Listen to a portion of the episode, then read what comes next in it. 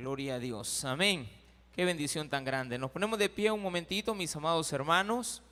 Vamos a buscar el libro de Jeremías y vamos a ir al capítulo número 51. Estamos a punto ya de unos cuantos sermones de terminar este capítulo muy este libro muy hermoso que nos ha tocado que estar aprendiendo de él en el culto de familias en Victoria.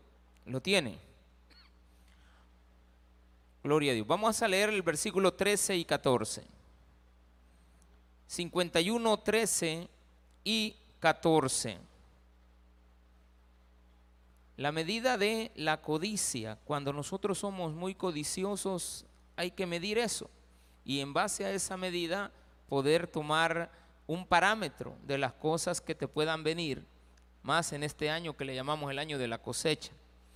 Tiene ahí el versículo 13 tú, la que moras entre muchas aguas, rica en tesoros, ha venido tu fin, la medida de tu codicia. Jehová de los ejércitos juró por sí mismo diciendo, yo te llenaré de hombres como, como de langostas y levantarán contra ti gritería. Oremos al Señor. Padre, gracias te damos por la oportunidad que el día de hoy nos das de poder estar en tu casa, aprender más de tu palabra. En el día de hoy también venir ante tu presencia a pedirte, Padre Celestial, que seas con todas las personas que necesitan el día de hoy de ti. Palabra de Dios.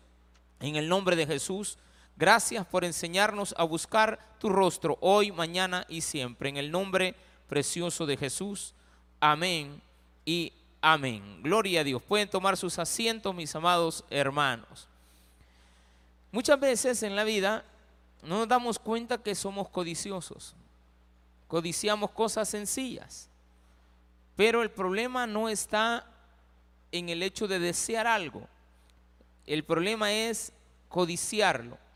Y cuando hablo del deseo, es aquellos deseos que usted tiene en la vida, sanos, de prosperidad, de crecer, de llegar a ser el número uno, porque ser el número dos. Eso no es malo. Pero a costa de qué usted quiere llegar a ser el número uno si es un problema.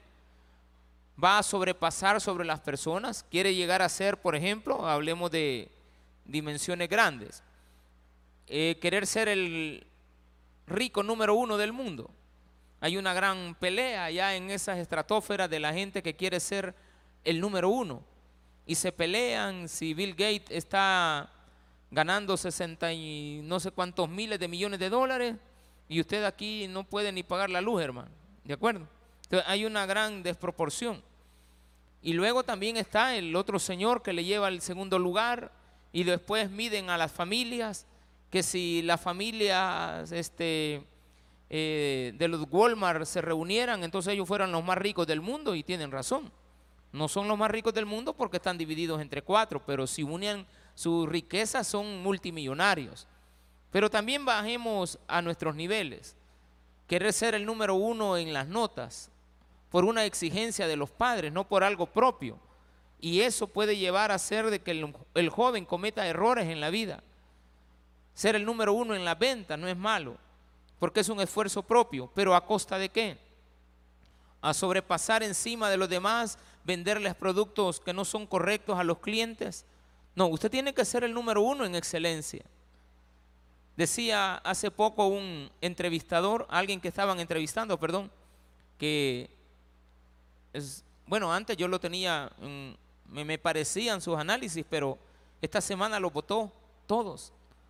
Porque dice, yo no sé cuál es la gran gana de querer ser el número uno, si nosotros no estamos para ser los número uno. Eso es una falacia, es una mentira. ¿Y por qué no?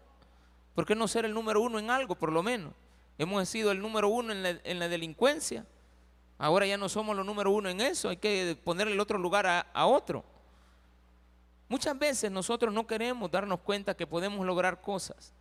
Pero la Biblia nos dice, allá en el libro de Éxodo, capítulo 20, donde están los diez mandamientos, que no debemos de codiciar. Es un mandamiento. Entonces, la medida de tu codicia ¿Cuál fue la medida de tu codicia? Según lo que estamos leyendo acá, es que eras rica en tesoros.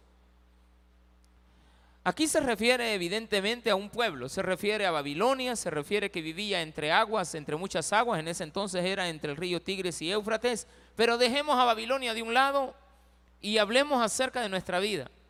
Hablemos acerca de las cosas que hacen que nuestros hogares muchas veces fracasen, porque tenemos a un hombre codicioso y a una mujer que es austera.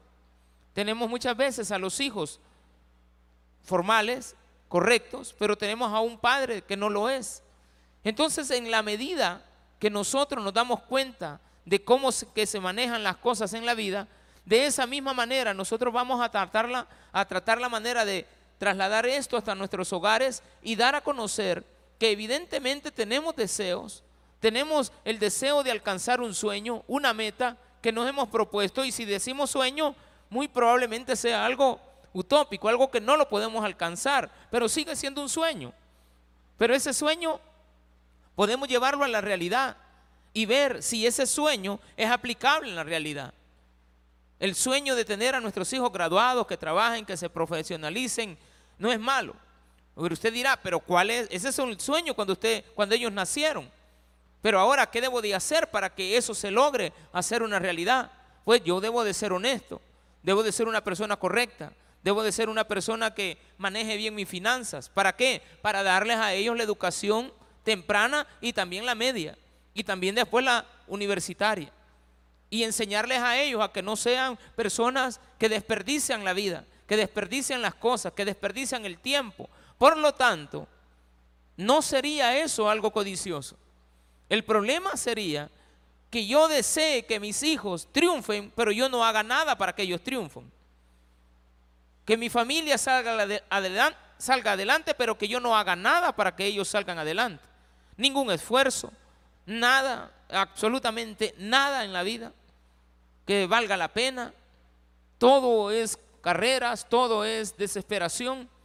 Si este día me ha tocado algo terrible, ha sido hacer colas, hermano. Cola aquí, cola allá, colas en todos lados. Los trámites son rápidos. Pero de repente uno se da cuenta que adelante le metió uno, ay, van de otros cuatro minutos. Allá adelante le metió otro, otros tres minutos. Y así sucesivamente. Hay cosas tan sencillas, pero tan pequeñas, que pueden denotar de que tú tienes una codicia y que no lo vas a lograr y no vas a llegar a tus metas, porque hay otros que hacen cosas indebidas delante de ti. No le podemos prometer a nuestros hijos sacarlos de profesionales siendo corruptos. ¿Por qué? Porque a medio camino, allá por cuando vayan por séptimo grado, noveno grado, se van a dar cuenta de que tenían a un padre que los tenía en un colegio que no era el adecuado porque basaba toda su vida en la corrupción. Si esto nosotros lo llevamos al plano de la familia, nos damos cuenta que estamos afectando a nuestros hijos. Tenemos, por lo tanto, que ser personas correctas. ¿Hay riqueza? Sí. ¿Alcanzará para todos? Sí. Dios no, no, yo no creo que Dios nos haya traído a un mundo donde haya escasez. Dios no nos ha traído a este mundo de escasez. Pero sí es un mundo donde hay mucha deshonestidad. Entonces, Jesús mismo nos dice que le demos al César lo que es del César y a Dios lo que es de Dios. También nos dice que tenemos que ser honestos que tenemos que pagar a tiempo, que tenemos que pagar a quien se debe, que debemos de saber dar. Mejor es dar que recibir. Que tenemos que ser honestos con Dios en el tiempo que le dedicamos, en las cosas que hacemos. ¿Por qué? Porque deseamos muchas veces cosas que existen en el mundo, pero no las debemos de disfrutar. ¿Por qué? Porque esas van a inhibir el hecho de que yo alcance lo que Dios quiere para mí. Y si Dios tiene preparado para mí un buen futuro, tengo que hacerlo en base a sus lineamientos. Y cuando leo la Biblia me doy cuenta que la Biblia está llena de honestidad, al menos en, los, todos los ejemplos que la Biblia pone acerca de cómo lograr las riquezas. Insisto, y creo, y yo creo que usted también sabrá de que este mundo tiene mucha riqueza, pero está mal distribuida. Pero no lo veamos en el plano general, veámoslo o, geopolítico o geográfico, veámoslo en el plano íntimo. en el plano de nuestro hogar, de nuestra familia, ¿será que no alcanzan los recursos en la casa porque están mal distribuidos? ¿Cómo así, pastor? Bueno, si usted tiene dos mujeres, ese es un problema. Su tesorito es la medida de tu codicia.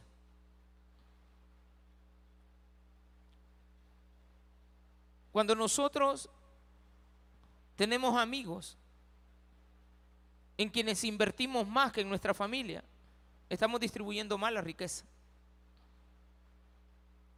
Viene usted y es de las personas que queda bien con medio mundo en la calle, pero no en su casa. Está distribuyendo mal su riqueza. En su casa de repente no hay ni agua. Si es que tiene refri, agüita helada. De repente todo empieza, a escasear. ¿Por qué?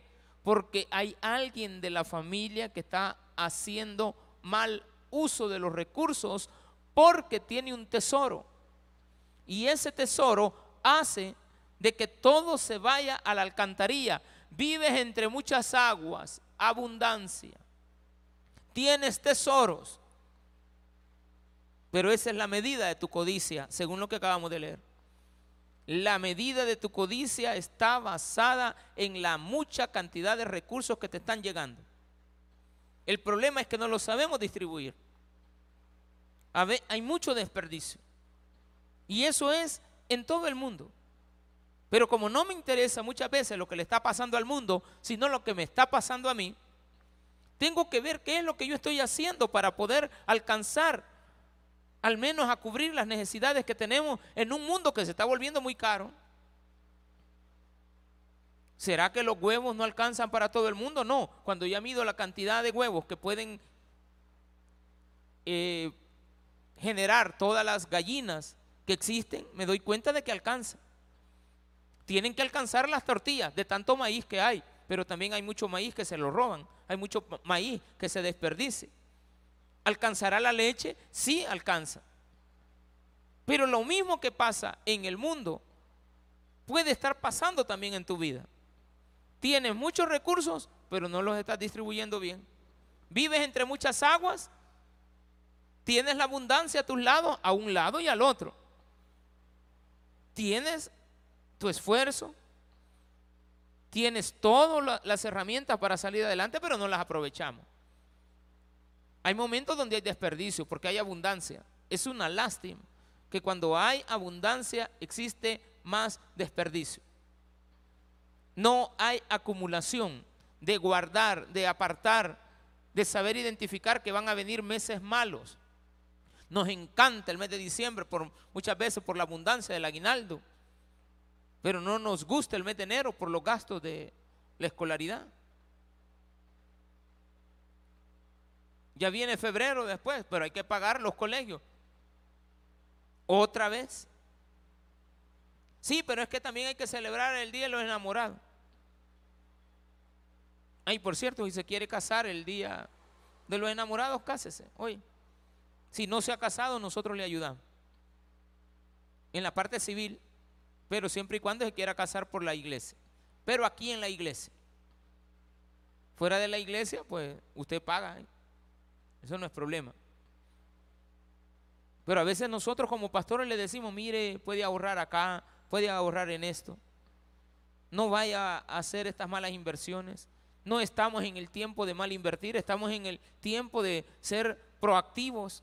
Estamos en un tiempo donde usted tiene que valorar lo que tiene, la vida a Cristo, valorar la iglesia, valorar la familia, valorar todas las cosas, porque claramente dice tú, y no se refiere a alguien más que a ti y a mí, tú. Quitémosle todo el contexto de lo que está arriba si es que está hablando de Babilonia.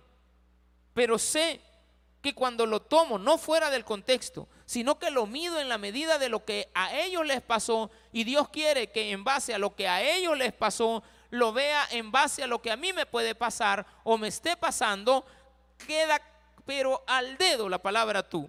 Tú, la que moras entre muchas aguas, rica en tesoros, ha venido tu fin. Ay, hermano, qué tremendo que, que nos auguren malos días. ¿Por qué ha venido tu fin?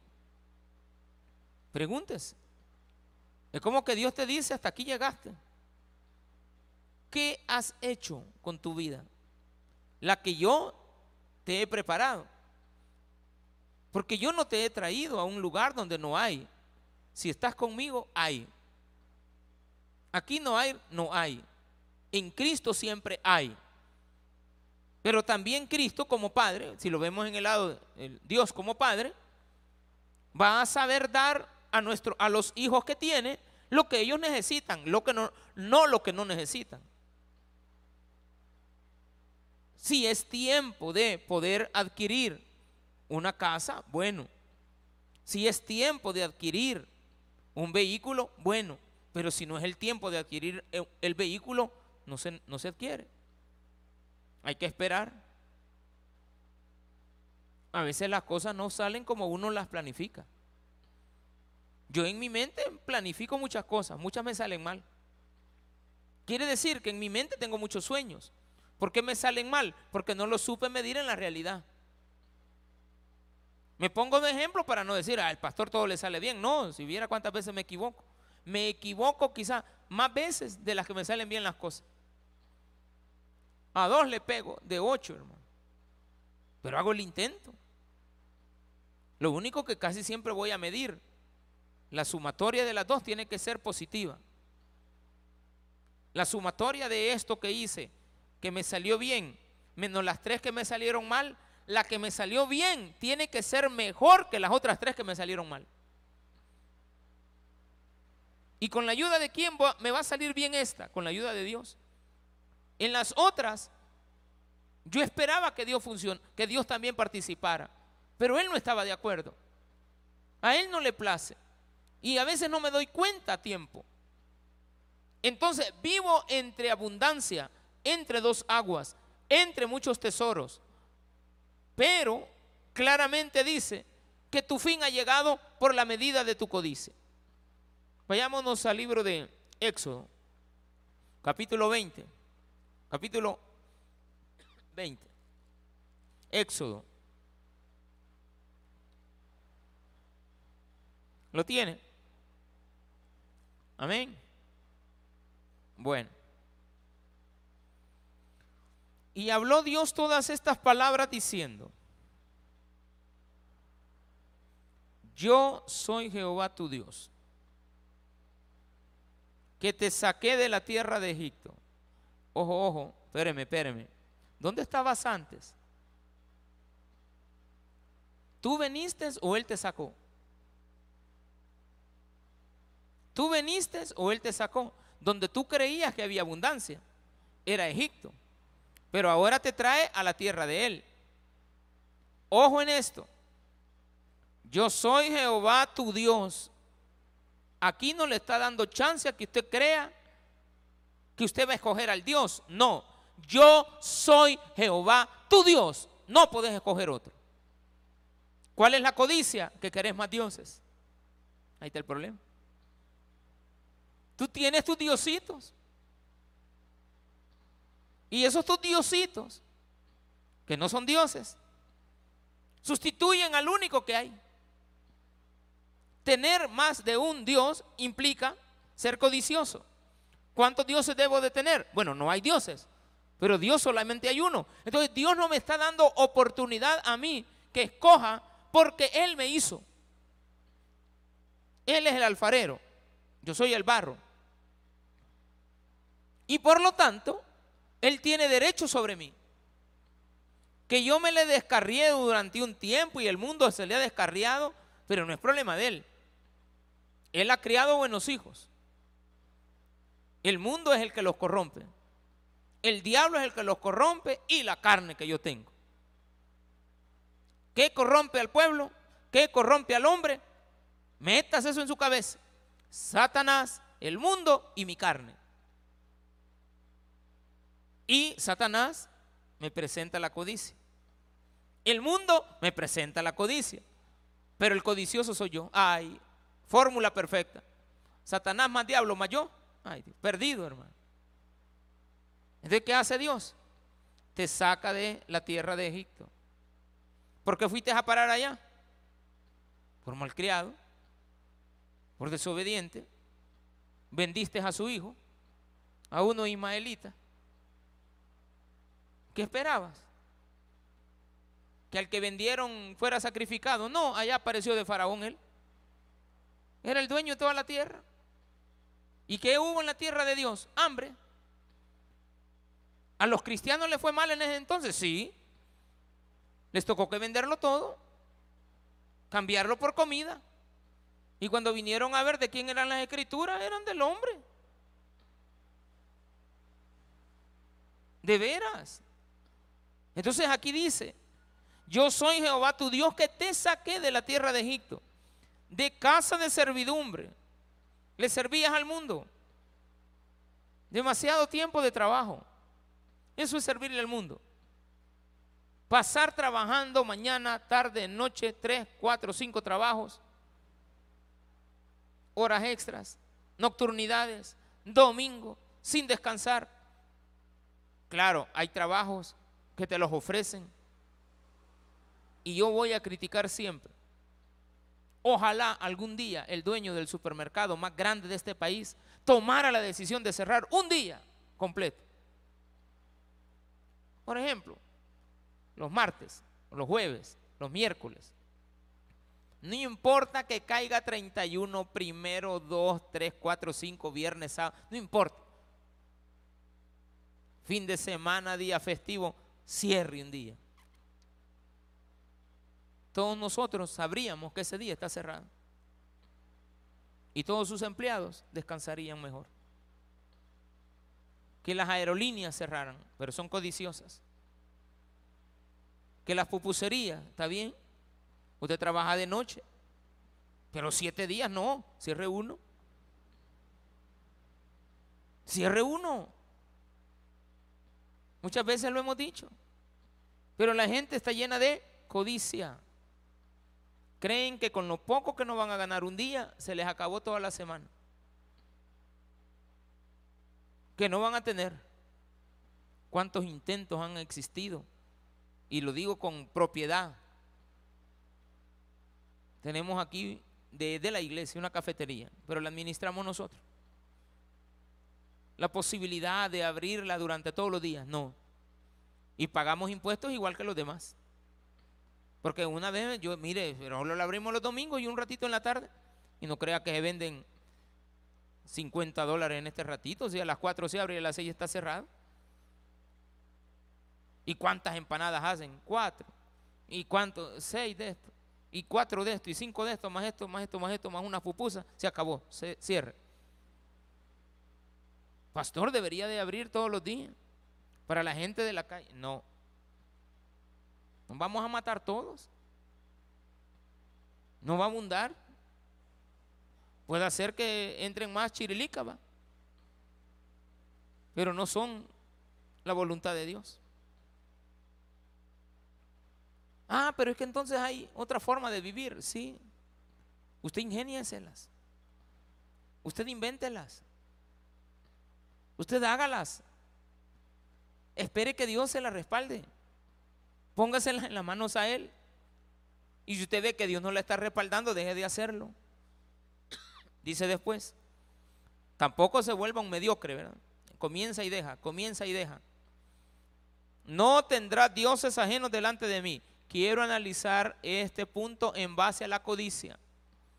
Si yo tengo dioses ajenos delante de Él, ¿cómo me va a ir? Mal. Peor cuando a lo que tengo lo adoro tu tesoro. Ahí está. Cambiaste a Dios por tu tesoro porque te inclinaste haciéndole una imagen a tu tesoro. Era mucho más importante porque en la mente tuya ya no andaba Dios, sino que andaba tu tesoro, tu deseo, tu codicia. Estás aquí en la iglesia pensando en el mundo. Está, vienes para la iglesia, pero tú estás pensando en lo que puedes dejar de perder o, o de ganar fuera, ese tipo de pensamiento.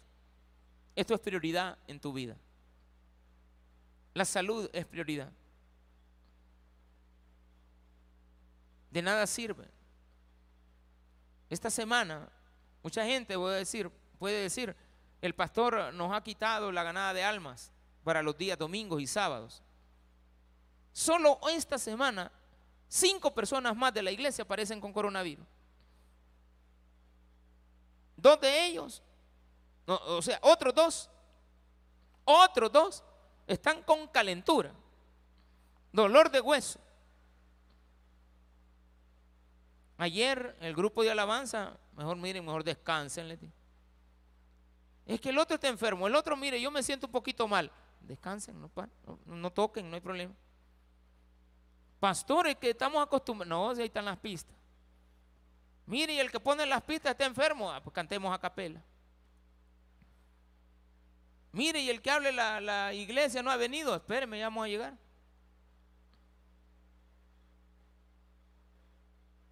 Siempre. Hay que tratar la manera de darnos cuenta que cuando tú haces una imagen es porque la tienes en la mente. Y eso se llama codicia. Y cuando ya tienes la imagen, la pasas codiciando todo el tiempo, adorando todo el tiempo. Ahí dice, no te inclinarás a ellas ni las honrarás. ¿Qué es honrarla? Hablar en bien de ella. Es que a mí me ha hecho el milagrito. Es que yo, por, por mi trabajo, es que si yo no tuviera ese negocio, es que si yo no tuviera los hijos que tengo, que me mantienen, si no fuera por mi pensión, si no fuera por esto, si no fuera por lo otro, ¿y Dios dónde queda? Es que esa mujer que tengo es lo mejor que me ha pasado en la vida. ¿Es cierto? Pero usted no puede cambiar a Dios ni a sustituirlo. Si no fuera por mis padres si no fuera por la ayuda que me mandan del exterior. Mis hijos que allá están, ay, viera, mis hijos.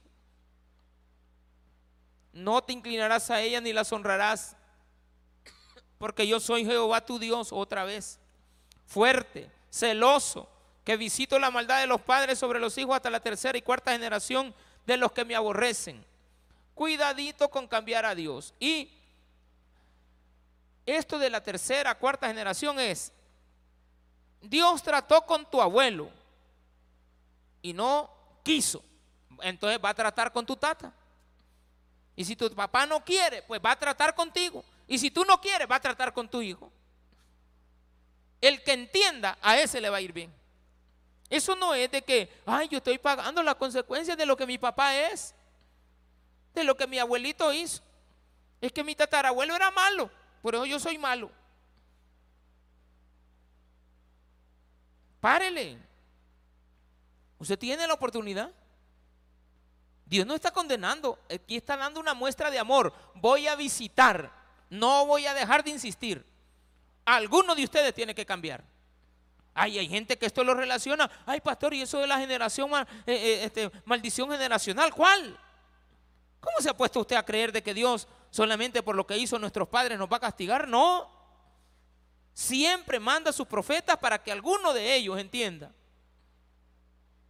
Y hago misericordia, versículo 6, y hago misericordia, vaya, a millares, a los que me aman y guardan mi mandamiento.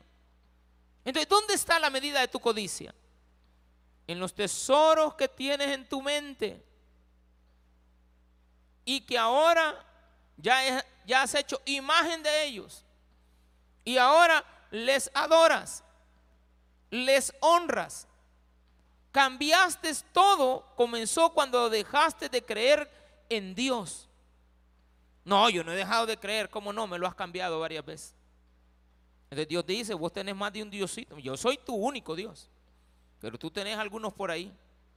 De yo con ellos no me meto. No tomarás el nombre de Jehová tu Dios en vano, porque no dará por inocente Jehová al que tomare su nombre en vano. Dios no toma por inocente a nadie. Si usted es culpable, es culpable. ¿Cómo se llama? Pecado. ¿Cómo se llama? Maldad. No me le ande cambiando ni así como que, mm, así escapándose de la, de la palabra, buscándole un adjetivo que no le queda.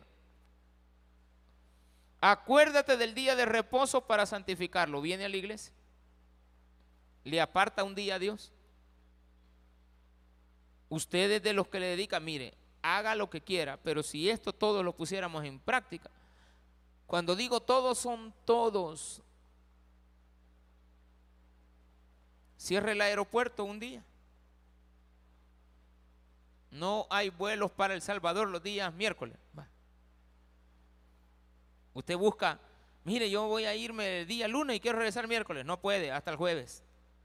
¿Y por qué? Es que en El Salvador no, el aeropuerto está cerrado los días miércoles. Cerrado. Esa gente ha de perder usted. No hubiera que bendecidos están los judíos por eso. Aunque no es cierto. Ahí hay algo que no me gustó. Nosotros fuimos a, tuve la oportunidad de viajar a Israel y nos habían dicho que el día viernes a las 6 de la tarde todo se cierra. Sí, pero los hoteles no. ¿Cómo está eso pues? En el mismo hotel, todos los judíos que estaban trabajando ahí, jovencitos, el que atiende en la entrada, todos eran judíos, ya ese mismo día, ahí mismo, ellos tienen una habitación, cada quien, y les dan ahí, ellos pagan o qué, lo que sea. Descansan todo el día. Pero aparecen todos los marroquíes, todos los chinitos, a ocupar los puestos de ellos. Sí, es cierto, el sistema de transporte no, no para, pero ahí andan un resto de Uber para arriba y para abajo. Le digo sinceramente, no hay aviones pero de la empresa judía, pero de todas las demás sí hay. Y si usted llega un día viernes al aeropuerto, lo va a atender un extranjero.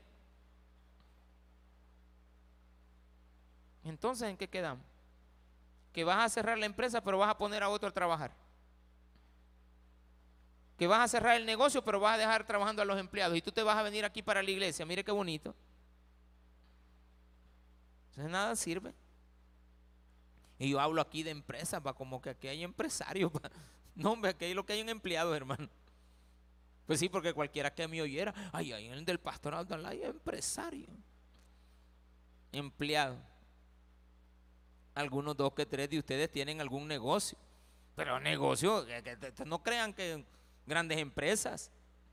No, de aquí también coyó el quebrado, coyó el comido. Y a ver, primero lo comemos y después lo quebramos.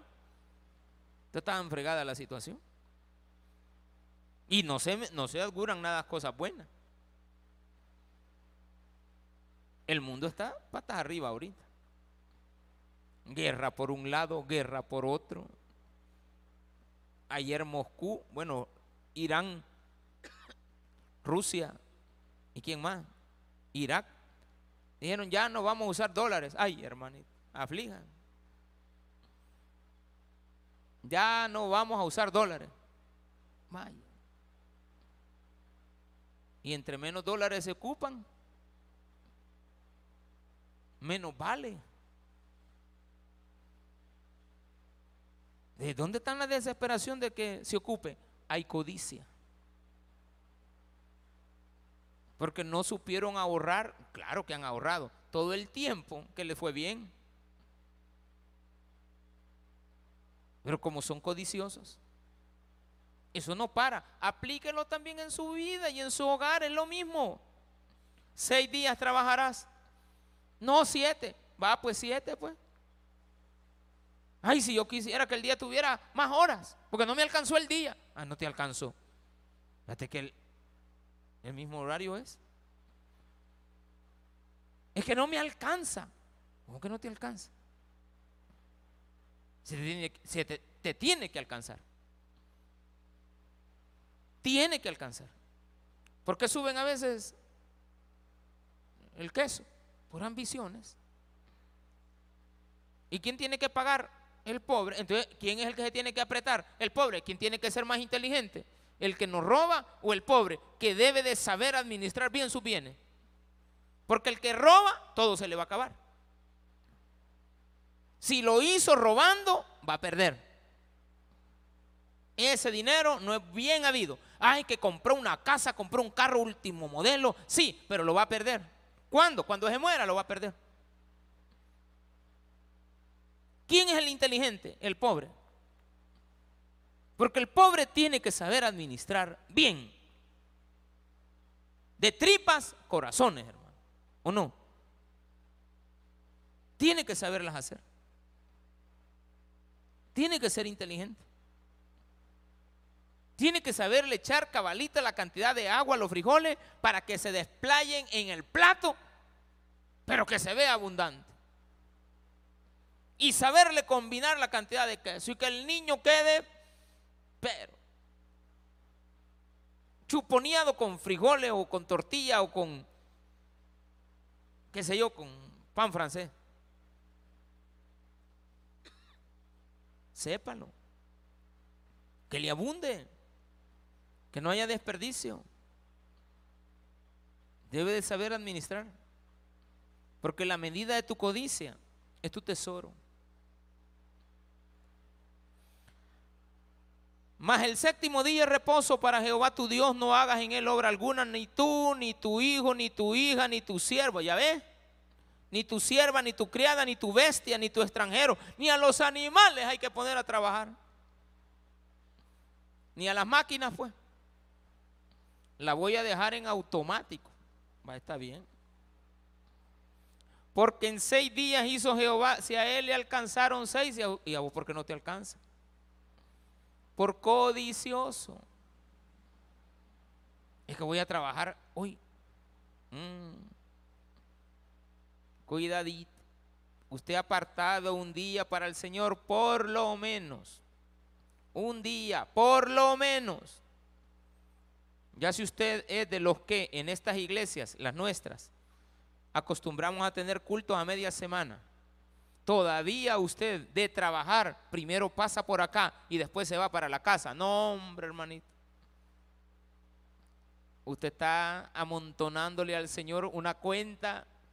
Ay, hermanito, ni, ni se imagina la deuda que le tiene a usted. Ni se imagina. Un día oí una expresión, una explicación de un análisis que una persona hizo. Él no estaba predicando. O sea, él no es, predicador, pero estaba predicando sin darse cuenta. Y empezó a hablar de, ¿se han dado cuenta? Dijo, que muchas veces nosotros somos como David. Y como yo estaba enfrente, me dijo, ¿verdad que David era, fue el que fue rey, el papá de Salomón? Me dijo. Ah, sí, sí, pastor, no sé, yo no sé mucho la historia, pero yo, yo escucho, pero vea que David es el que, el que se murió con una muchacha que le... Eh, eh, ah, pues sí, cabalito. Ah, pues vino él y dice, no se han dado cuenta de que David tuvo mucho dinero, pero mucho dinero. Sí, y que fue rico. Sí, David fue rico. Pero ¿verdad que comenzó pobre? Sí, comenzó pobre. Pero fue rico. Sí. Mire, tenía tanto Dios que le debía, dijo él. Yo creo, Dios, que si él se hubiera portado bien, siempre con Dios se hubiera portado bien, hubiera sido más rico.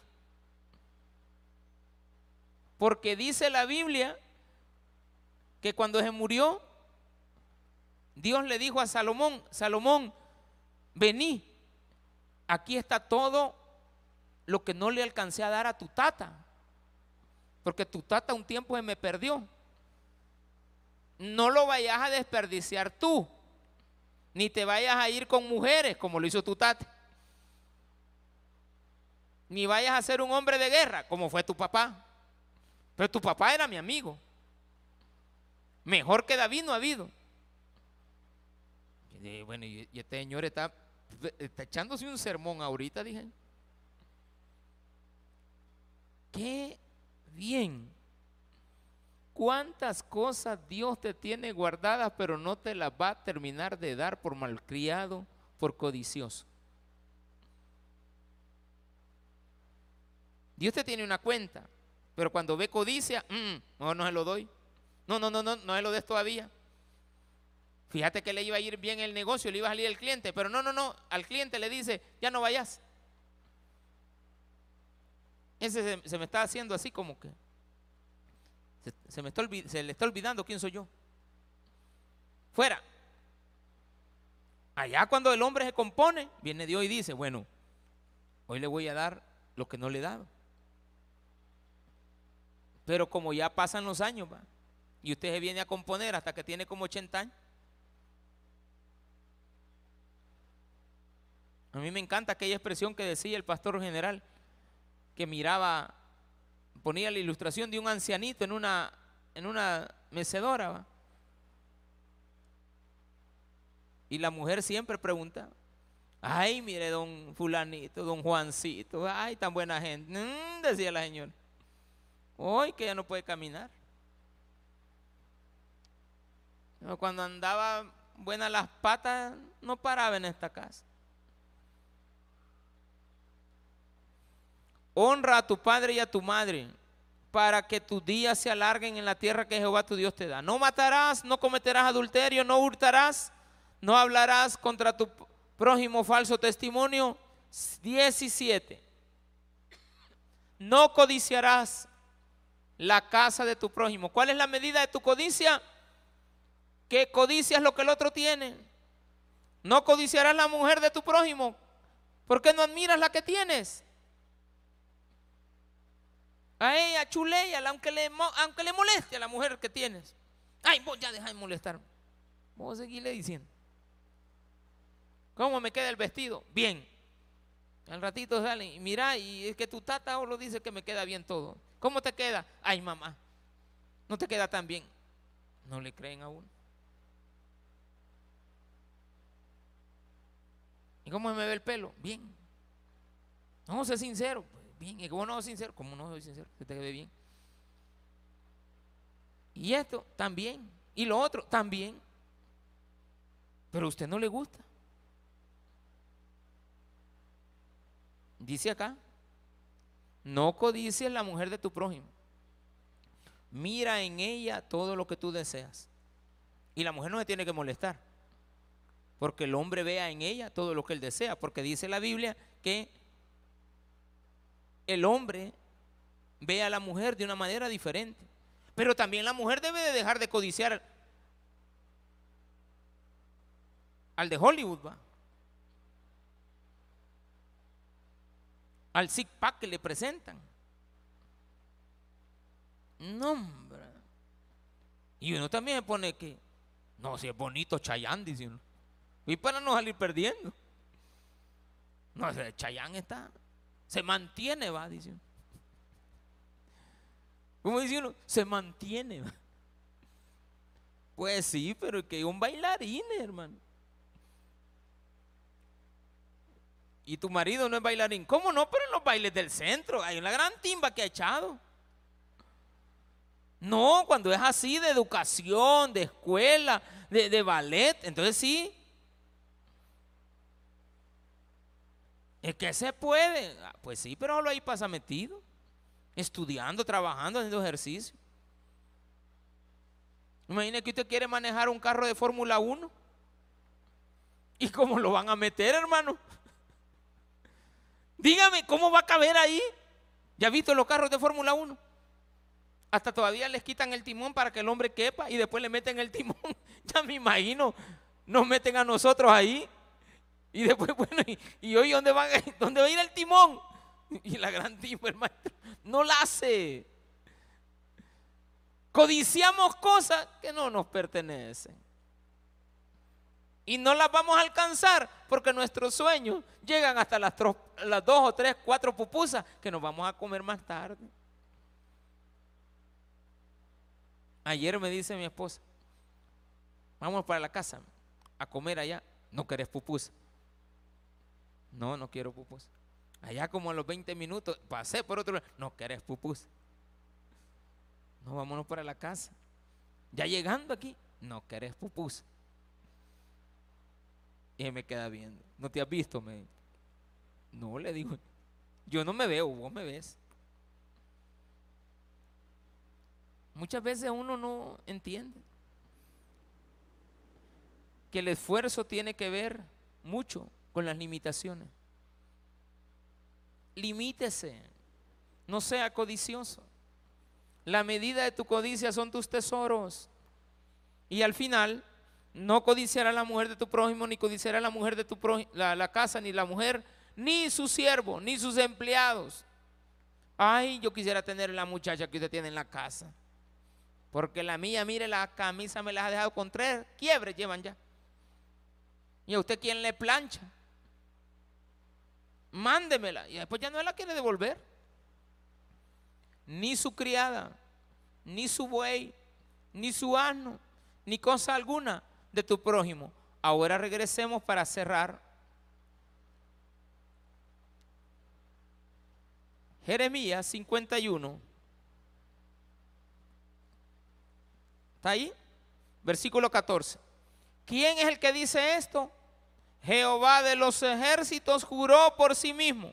Vaya, ¿por quién juró él? Por él mismo. ¿Por ti? No. ¿Por los cielos? No. Por él mismo juró. Jehová de los ejércitos juró por sí mismo, diciendo, yo te llenaré de hombres como de langostas. Te van a acabar por codicioso. ¿Cuál es la medida de tu codicia? Tus tesoros. Vives entre abundancia. No cuidaste. Entonces, ¿quién es el que jura? Jura Él. Dios es el que lo dice. Te llenaré de hombres como de langostas y levantarán contra ti gritería.